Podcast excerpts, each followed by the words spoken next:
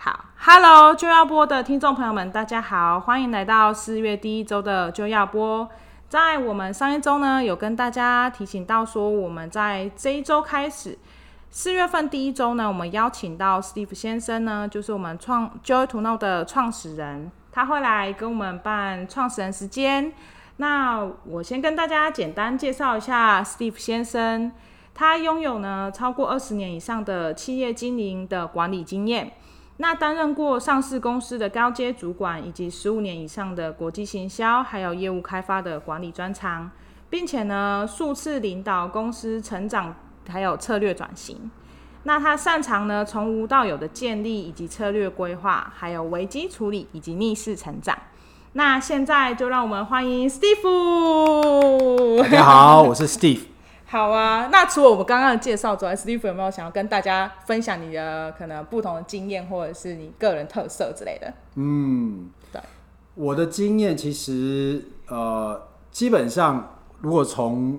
我的职涯规划的角度来看的话，我应该是个蛮好的员工，因为我换的工作不多。哦，都可以待很长。对对对。对那因为我基本上会希望能够在一个领域当中累积比较深入的经验，哦，深耕那个职业。是，嗯，那这样也会让我对很多事情的看法呢，就不会只是很浅碟的在看事情，因为对你，你对一个在在一个产业待个够久的话，就容易看到一个产业的一个比较深入的一个情形。那这样的话，对于经营来讲的话，也会比一些人啊，对不起，也对在经营上面的话，也会有比较深刻的一个认知跟体验。所以对我来说，其实我的工作时间很长，但我换的产业跟工作不多，只是说以我的过去的经验来讲，我有机会可以接触到蛮多蛮多跟经营策略跟管理相关的一些议题，那也协助公司在这些议题上面做过很多次的一个转型，那也成功的为这些我当时所服务的公司呢带来很好的业绩，或者是整个组织的再造，所以在这方面我还小小有点心得，可以跟大家做一些分享。好啊，那有没有就是你特别一个你带领企业一个很大转型的一个成功故事，或者是很棒的成就的，哦，可以跟我们分享吗？呃，呃，我曾经在，因为我一刚开始，我第一份工作就是、呃，一待我就待了十年。哇，很厉害！我到现在没有一个工作做十年，相信 Joy to Know 可以让我做比较 久。 我们也希望是这样。 所以，我第一份工作其实我是从基层开始进入这家公司，一直到我离开这家公司的时候，我已经是这家公司的高阶主管。哇哦，厉害！那当时这家公司啊、它是一个在台湾，在我进去的时候，它就已经是台湾的啊、就算是整个出口呃出口的贸易公司来讲的话，它的排名也是在非常前面的啊。哦，已经是一个稳定的公司。对，已经是个稳定，有稳定的客户，对，那有稳定的生意来源。嗯，那我进去之后，刚好是、呃、这家公司它要拓展一个全新的业务，是那我就从这个就是做这个业务当中呢，去看到一些一些成长的契机，但成长的契机，但也伴随有机会，但也伴随着挑战对，啊。也就是说，今天这些生意或这些事业，还是需要人去做。嗯，那它是一个全新的事业，就代表我们需要一个全新的团队。哦，对，新创的这个环环境跟原本稳定就是完全不一样。没有错。对，那所以它必须要是一个新的团队去经营这个全新的事业。那这个刚好是刚好遇到，就是呃，当时台湾有很多的产业刚是刚刚开始从啊、呃台湾往中国大陆去移动的哦，这个阶段，就是台商往外面移动。没错，嗯，所以说整个呃商业的模式呢，跟以往就是只是单纯的就是呃两地之间的进出口贸易不大一样，嗯因为它已经牵涉到三角贸易的关系。哦，就是可能有美国、大陆跟台湾。对类，似主要这就是说，呃，公司在台湾，对但是制造基地在中国大陆，对，但客户是在全世界，很有趣哎。对，很有趣，很有趣。嗯所以这当时对我来讲就是一个蛮大的挑战，因为这是一嗯个对很多在我那个年代的人来讲的话，那是一个全新的一个挑战，也是一个全新的一个营运的一个模式。对，所以我在当时看到这个部分的时候，我也呃，就是及时的当时建立了建议了公司去做了一些调整，整个不管是组织的调整、人员的一些规划的部分，那也因为这个样子，让我在这个部分得到一个蛮大的一个成长。对，那最后我在要离开那家公司的时候，我从当时进去的营业额带我离开的时候，这家公司已经成长了三倍。哇，很厉害，很厉害。所以呃，这也就是呃，让我有这个机会可以去印印证跟验证，就是说我们怎么样在、呃配合公司的策略，然后第呃策略确定之后呢，透过整个调管呃管理的一个制度的规划跟执行，然后来达成公司所希望达成的一个目标。很棒，所以其实 Steve，你的经验不只是在原本传传传统的那种台湾的呃企业里面，你还有包含像新创的团体，你也可以了解说他们的转型啊，还有他们从很新的公司到趋趋于稳定这整个过程，是。因为你在这个行业里面待够久，那因为刚才我我提到，就是说我第一个工作其实待了蛮长的时间，那是是一个就是传从传统的贸易公司，嗯，到后来成为就是贸易加上制造服务的公司。哦，那之后呢，我们就进入到我我后来就是进入到科技产业，在科技产嗯业待了相当长的一段时间啊、是那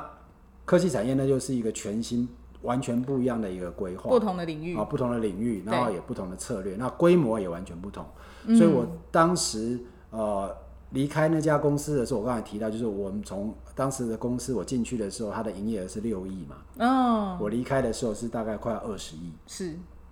那我离开之后进入那家啊、进入呃呃上市公司之后，对，到我从进入到离开那个上市公司嗯呃的那个阶段当中，我从原本的这个，我我蛮蛮有趣的，就是我经常会被交付一个就是从零到从零开始的工作。 我第一份工作是这样，我后来到那上市公司的时候也是这样，因为他哇，要我去开发一个很多就是挑战完全都没有的一个一个事业。是那我在一年的期间呢，从零开始到最后是一年期间从零就做到大概一千万美金，当时大概就是哇三亿台币的部分。很厉害，那也因为这个样子呢，我的老板呢，当时我们这家上市公司的高阶主管，是他又赋我赋予我一个蛮重大的一个工作，就是要把原本跟我们公司有一点点不大对盘的客户挽救回来。哇，很厉害对，这个很难，那我在接手这个这个客户的期间呢，当然遇到是嗯蛮多的挑战，因为公司两、家公司对很多呃看法啦，那也造成不少的问题，一直对都没有办法协调的很好。嗯，那所以我在接手的接手这个团队之后，在一年之内呢，去反转了这个状况。哇，到后来呢，这家公司呢，曾跟我们公司的这个业务呢，从原本几乎已经到了就是他要跟我们就是断绝生意的关系，一直到最后在一年之后，他成为我们公司整个营业额当中占百分之四十的，占百分之四十的这个营业额。这根本就是电影的情节，嗯对不对？ 比较像是电影的情节，因为感觉这个过程是呃艰辛跟具挑战，嗯对吧？是蛮有挑战的、哦，对啊但对我来讲，当然也是一个个人很大的成就，因为是我等于是在那段时间呢，我从原本在中小企业服务，呃，做到带领了一个二十能够有二十亿营业额的团队，到最后我要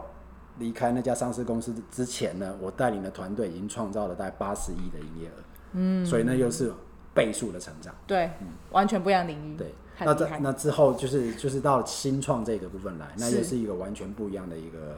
的思考嘛，因为对新创又是一个从零开始的过程，就一听到又是从零开始，对对对相信我们会很快下一个八十亿。 希望这是大家一起努力这样。好嗯的，那提到营运这个部分呢，我们就不免要来讲一下最近很红的鲑鱼之乱 了，对吧？嗯？对，因为像寿司郎他们就是呃，我不确定是不是因为藏寿司来到台湾了，所以他们可能会有一些新的策略，然后有一些改变，是吧？然后因为呃，其实他们以前好像没有在办这种促销活动，是而且蛮怎么说，也不能说他们很拽，知道他们很厉害，因为他们太有名了嘛，然后又好吃，所以他们其实不需要有促销活动，他们也生存的很好。是，也营运的很好。那像这样子，就是呃，一个鲑鱼之乱这样的经营模式，这样的促销方案的话，是每一个企业都适合的吗？呃，我们其实要从我想要从两个角度来看这件事情，一个是行销，是，一个是营运对，啊。那从行销的角度来讲呢，我必须说这个是一个蛮成功的一个行销的案例。 真的是这样。啊对因为呃，即使这件事情上面，在很多新闻媒体上面，可能有些正面，有些负面的一个看法了。对哦。但撇开这东西不谈，我们看这一段时间，因为这个鲑鱼之乱当中，寿司郎这家连锁的呃寿司店，对它在这段时间所得到的那个媒体的曝光，对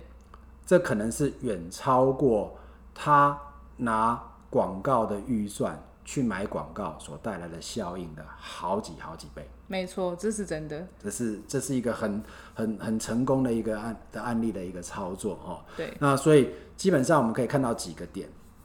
第一个它成功的引起话题，嗯，对，连我妈就是不吃寿司郎的人，因为在花莲嘛，我妈住花莲啊，没有这种店啊，是然后也没有什么连锁，唯一知道就真鲜呐、所以连我妈都知道说，哦，原来有这个寿司店，哇，还有人改名叫鲑鱼，是真的很成功。 但这个坦白说，它也是无心插柳啦，因为它可能也没有预料到有人会为了要吃这件事情去改鲑鱼啦。对，哦真的要改名很厉害。但是事实上，这个这个操作，我觉得它有它它对他来讲是一个很大很很好的一个效应。也就是说，今天他光是因为媒体对这件事情的报道，我相信这可能是他拿出多少钱来都不见得有办法对，能够创造出来的话题跟声量。是，而且另外还有一点，我是觉得可以去观察的部分，就是说今天它的这个部分所造成的效应，就是人去了他的店。嗯，对，那当今天人去了他的店，对广告的角度来讲的话，其实是成功的。嗯，可是如果今天我今天就算花广告费，不管我今天是打杂志广告也好，或是打呃电视的广告，或者是呃 Facebook 的广告，嗯，都不大确定说我今天就算我给出优惠券，嗯，别人一定会到我的店来。哦，对，可是他因为这个新闻的关系，让大家一来马上就知道原来有寿司郎这家这个连锁的呃寿司店，对，然后很多人因为这个关系去了他的店。对，所以如果我们以到达率的角度来讲的话，他的这个行销的动作其实是相对成功的。而且会有很多不同的可能网红或者是社会人士，他们可能有一些知名度的人，他会因为去到这个店，然后又打卡，他会有第二波的宣传，是对不对？是。对，所以从行销的角度来讲的话，这是一个相当成功的一个案例。是，但我们回过头来就要来看，从营运的角度来讲的话，嗯、它有没有成功？对啊，这个是应该呃，生意人来说会比较好奇的，对嗯因为我们家有开店，我会比较在意这个营运成本的部分。是对，好，那如果我们光从成本的角度来看的话，我觉得它还是算是划算的，哦，因为对就算我今天让这么多人吃到免费的鲑鱼，对，好，我们举个例子来说好了。嗯今天呃，听说全台湾有超过两百个人去改了名字。对，真的超多， 很夸张，好，那就是这两百个人去改了名字。是假设今天这两百个人每个人他消费的金额到达一万块台币，也就是说一万块是寿司郎免费让你吃到一万块。嗯对假设对，两百个人也不过才两百万，哦，对耶。但是其他人跟着去，他没有改名的人就不一样。对。那因为这个两百万的效应，让这么多人去，然后很多人也跟着去看看寿司郎到底是在做什么，或者去当去吃对吃寿司郎的这个部分，这个两百万我是觉得非常值，花的是非常非常的值得。比他做任何的广告都还便宜。是没错， 但是营运的角度就要考虑到这个部分，就是我接下来要讲的这个。第一个，营运如果营运的好的话，就代表说我今天这个企业是准备好的。哦，比方说，它就不会产生我要来吃的时候没东西可以吃，嗯、是因为太多了，卖太完多了人。卖完了哈。嗯，所以等于是说，它的营运的话，它就要配合着整个行销的部分，它要把很多东西的准备都要准备好。哦，所以第一个是它在整个呃补货，然后整个整个公司的备料等等，它有完备到让今天这个这这个群人进来的时候，他不会因为这样吃不到东西。哦，还有他可能员工的那些培训可能要很厉害是，因为如果很多人排队，就一定会有一些争执，嗯，所以他可能还要控制这些人说，哦，你们排哪里，坐哪里，对不对？是是。对，所以基本上呢，看起来呢，就整个物流或者是备料的角度来看的话，寿司长这件事情其实是做的不错的，嗯，对，因为它没有让人去没有的时候没断东西货可以吃。是，啊。可是从其另外一个角度来看，刚才罗玉提到一个，阿玉仔提到一个很棒的一个观点，就是说那员工的培训是这一点呢，就有一些负面的东西就跑出来了。是，比如说，有些人就会觉得说，寿司郎的员工好像不是那么友善，在这段时间因为人流的关系，可能是给客户有脸给脸色脸看色啊，哦，呀等等，所以这些东西就表示说，这件事情对整个不整个这呃，就是这个活动呢，其实有一些负面的东西出来了。是啊、那如果站在营运的角度的话，这个部分应该要事先能够想在前面，哦，他可能一开始就要给员工这些训练，对，给他们呃怎么说，先打预防针，是对不对？嗯，但有一个部分，这牵涉到危机管理的问题。这个当然，我们如果有空的话，可以再多谈哦。因下个为月， 因为他应该没有预料到会是这个状 况，哦，他可能一开始觉得说不会有人真的去改名，对，或者是整个量对没有办法大到这个，他可能没有预期到大到这个情形，是是也等于说他他的员工的整个处理可能没有处理到说今天遇到这爆量的时候该怎么办，啊、因对，为他可能想不会有这件事情的发生。是所以的确，在这个状况的情况之下，员工的这些负面的部分就会跑出来了。嗯对，那当然，在营运的角度，你如果没有办法做到在一开始就规划到这个情形的时候，你就要考虑到危机处理的问题。嗯哼，也就是说，当今天这些负面的声音出来的时候，你寿司郎这家公司你怎么去处理这个所谓公关的危机？对比方说，哎、有一些负面新闻的的的的问题跑出来，危机处理的危机处理的团队，听看到大家开始在批评跟抱怨啊，比如说呃，我们的服务人员他的处理不够完善的情况之下，你有没有可以在第一时间很快速的跳出来去灭火，或者是消弭大家对这件事情的看法，而不要让这件事情越烧越烈。嗯，啊，那所以 这个也是营运需要考虑的另外一个角度。哦，嗯其实所以他整套的呃宣传算很成功，嗯，但当他在营运上面如果有一个步骤没有顾及到的话，他可能还是会失败。嗯是。那第三个部分跟营运也相对有关的，就是因为寿司郎这一个部分，其实有一些负面的声音跑出来。嗯哼。比方说改名字啊，比方说寿司，就是有些人吃了之后呢，他把醋饭留着，把鱼都吃对掉，造成食物上面的一个浪费。对对，那这个部分的新闻出来，其实对受众来说，一定都会有正面跟反面的看法。对，所以一样又提到危机处理的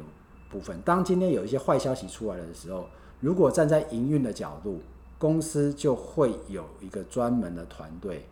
去承接这个部分，好好的去处理这样子的问题，才不会让大家对寿司郎产生一些负面的想法。对，什么叫负面的想法啊？你为了赚钱搞这些东西，就弄到造成浪费啊，造成、啊，原来原来这家企业也不过就是这样的一个经营的模式而已。对，可能他红极一时啊，他可嗯能这段时间过了，然后就不会有这个就是热潮了，这样。没错，对，所以在从从这个角度来看的话，我们就可以看到，就是说，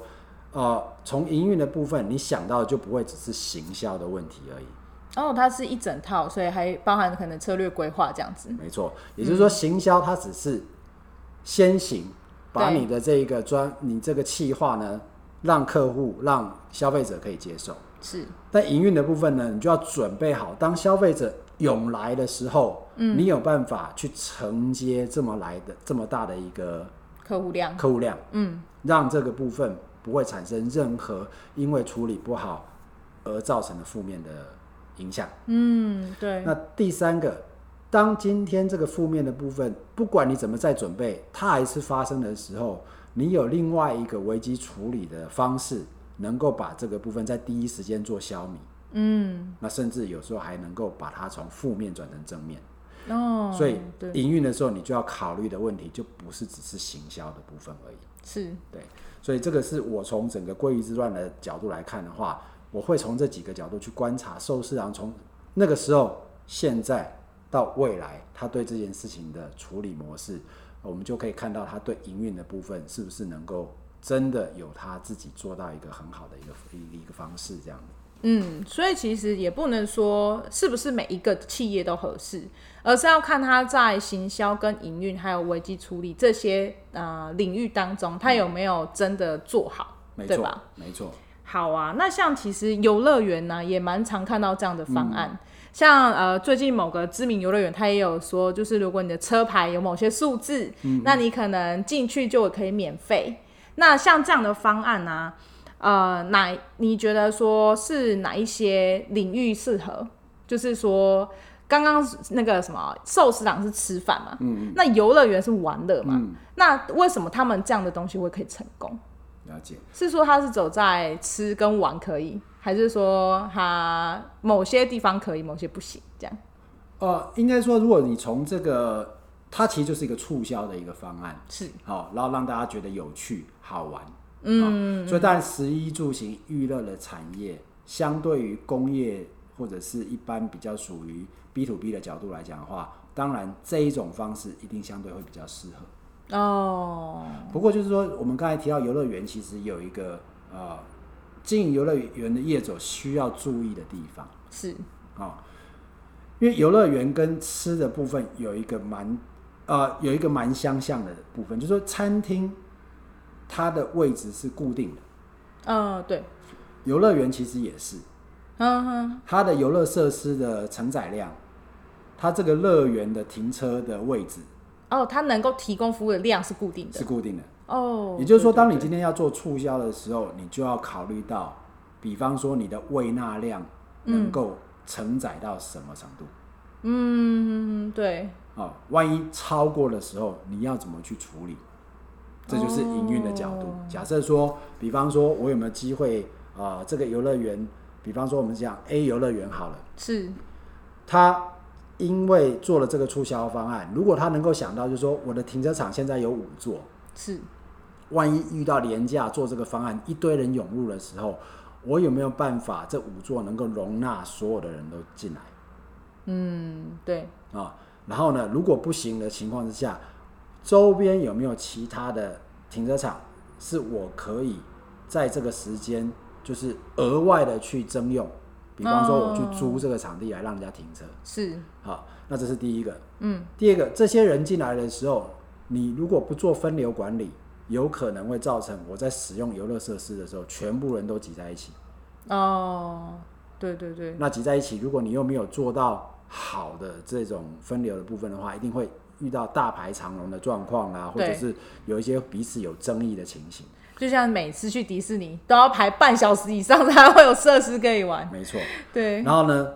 这个当然也会造成消费者的不舒服。嗯，那消费者的不舒服，消费者的一些抗议或者抱怨，很容易去引发员工对消费者之间的一些不容易处理的状况，哦这对也会对加深员工的负担。是。对。如果说排队排很久，也是我有遇过，就是去呃看那个水族馆的一个表演，是那就是因为小朋友没有办法排这么久嘛，然后就是当时的处理方式一一开始处理也不是很好，就是一个可能比较年轻那种打工妹妹来，那她就会跟那个小朋友说：“好，你你不要吵，你在这里。”然后然后就会觉得说那个妈妈为什么不管小孩？但其实那妈妈也排队排的不是很开心的嘛是，然后就会觉得说吵一下又没有关系，别人都没有反应，你为什么要这样子？那后来是他们的主管来，就拿一个气球绑在弟弟的手上，哦，那个弟弟就安静了。嗯所以其实他一开始可能这个来打工的小朋友他不熟悉怎么处理，但当他的主管好好的处理的时候，其实就没事了。没错，对没错。所以这个其实就是营运的概念。是那也就是说，他今天考虑到喂纳量的时候，我刚才又提到一个，就是说，嗯，员工员工的员工的人数或者是员工的训练，对，如果没有到位的情况之下，突然大量的涌入这些人，造成他在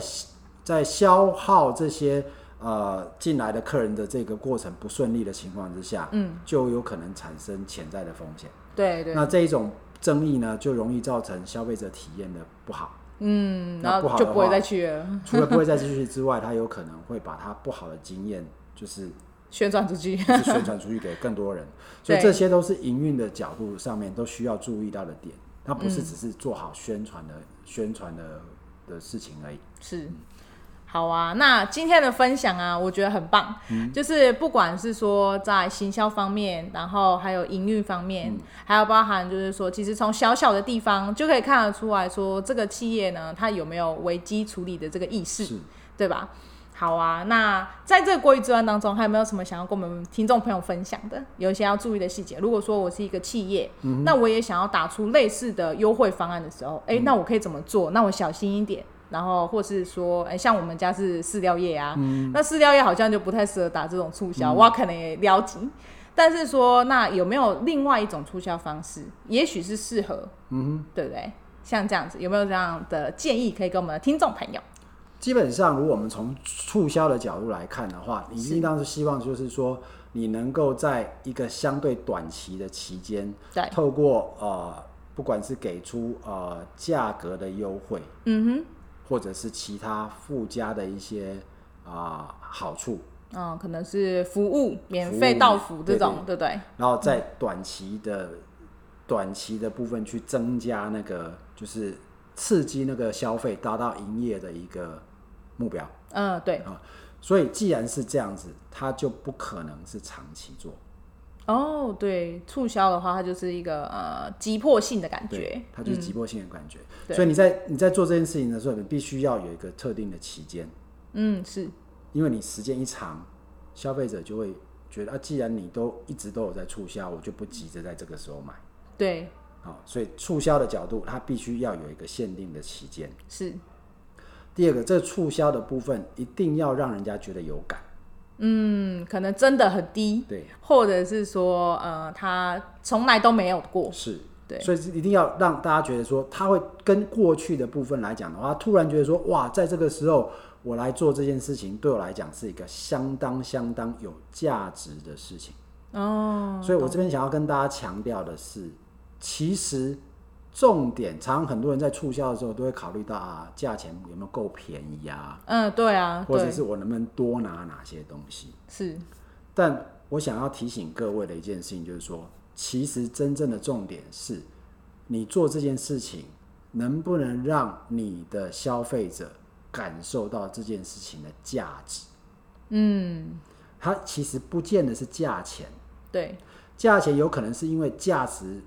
就是价价钱是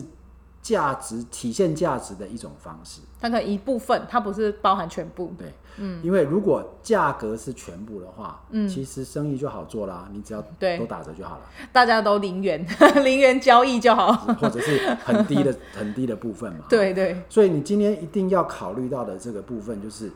呃，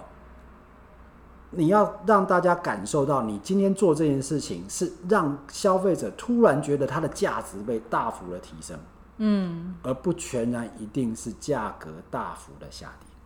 对对对，所以这个可能就是哦，我会提醒各个企业主或者是做行销的呃主管们要考虑到的点，因为我们太习惯就是说哦降价促销，嗯那好像觉得说促销一定得降价，嗯，有的时候可能它可以送别的东西，嗯，或者是它可能提供不同的服务，对，对不对？这都是这都是我们可能可以去考虑的点。嗯，对，然后第三个就是很多人在做这个促销的时候，我们一心中一定要有一个很重要的点，就是我们这个促销，我们到底想要换回消费者的东西是什么？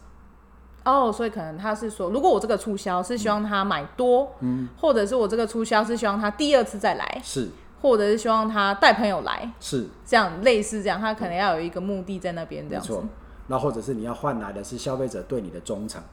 哦，他只在你这一间，对，这很像我做指甲的时候，他都跟我说，如果你下一次你在这里做，你下一次来这边卸甲不用钱。嗯，但如果我去别间做，等于我再次换这个新的指甲的时候，就得花一笔钱嘛。是那因为这样，我就必须得留在这间店。没错。好、所以它也是另外一种的促销方案，只是可能它不是说降价所以说，比方说有些人会说，我只针对会员做促销，啊。对对对，这也是那就是增加会员对这个品牌的忠诚度。对对，那即使你明明知道你对大家做促销的话，嗯，你的生你的营业额会突然多很多，对可是我这个时候是为了要增加品牌的忠诚度，对我可能就不见得一定会对所有人都做促销。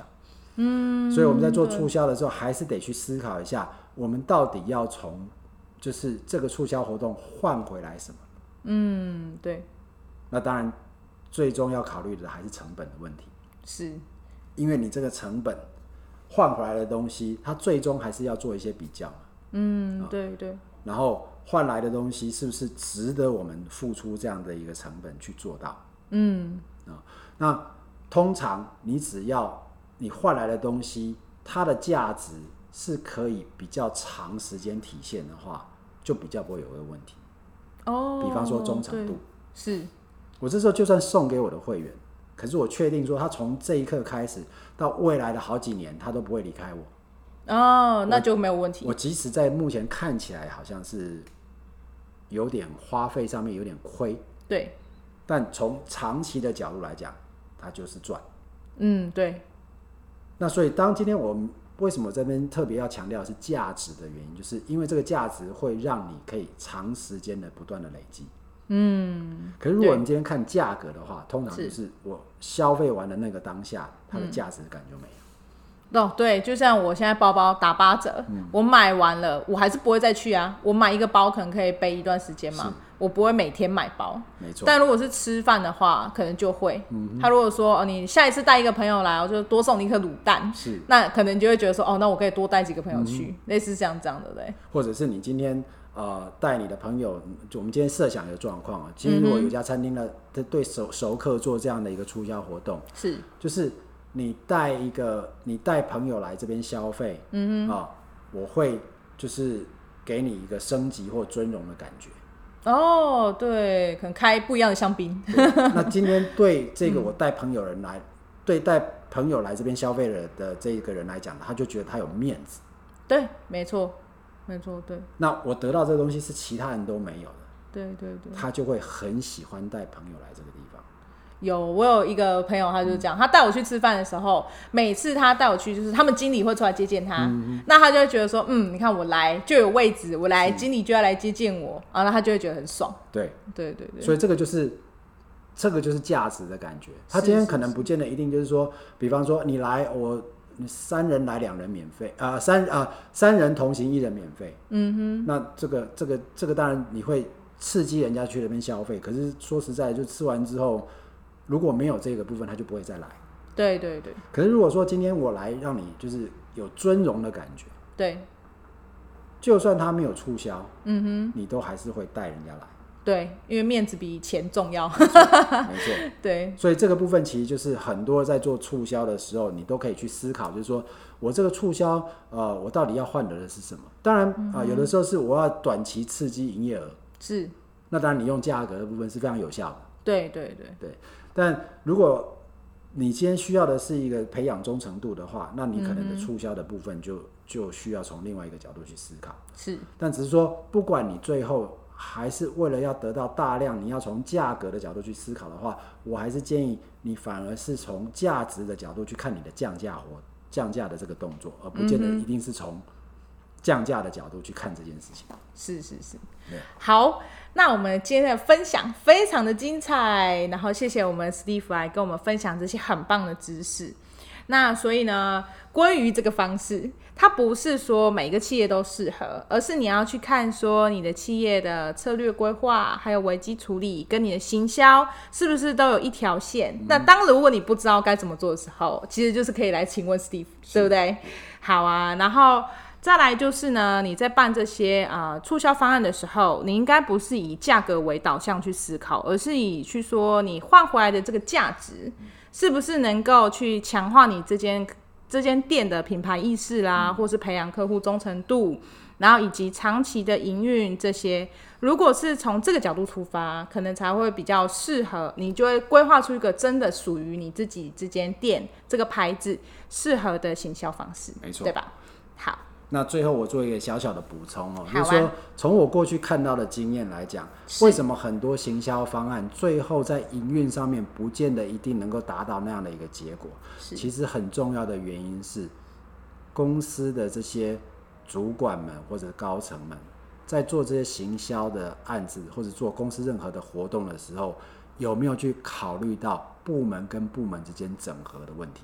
哦，对对对，合作这件事没情错，因为这毕竟是一个，我们今天既然谈到是营运， ，teamwork，它就是一个 teamwork。嗯，就像今天一台车不能够只有引擎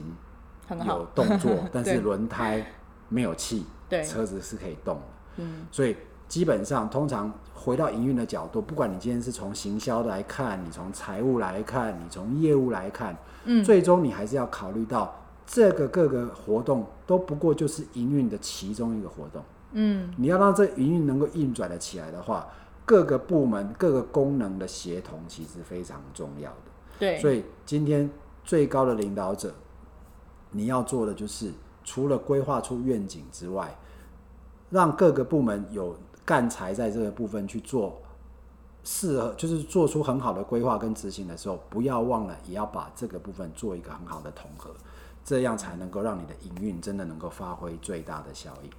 好，太好了，谢谢 Steve。好啊，那我们今天的就要播啊，就到这边喽。今天的资料真的是非常的丰富，那我们就期待五月的第一周再邀请 Steve 来我们的节目。没问题，好，那希望呢，如果你喜欢我们的节目呢，欢迎你可以订阅我们的频道，那也可以在我们的 Facebook 留言，或者你也可以追踪我们。那我们有更多新的资料或者是新的节目的时候，你就可以第一时间收听喽。那我们下一节就要播，下周见，拜拜，拜拜。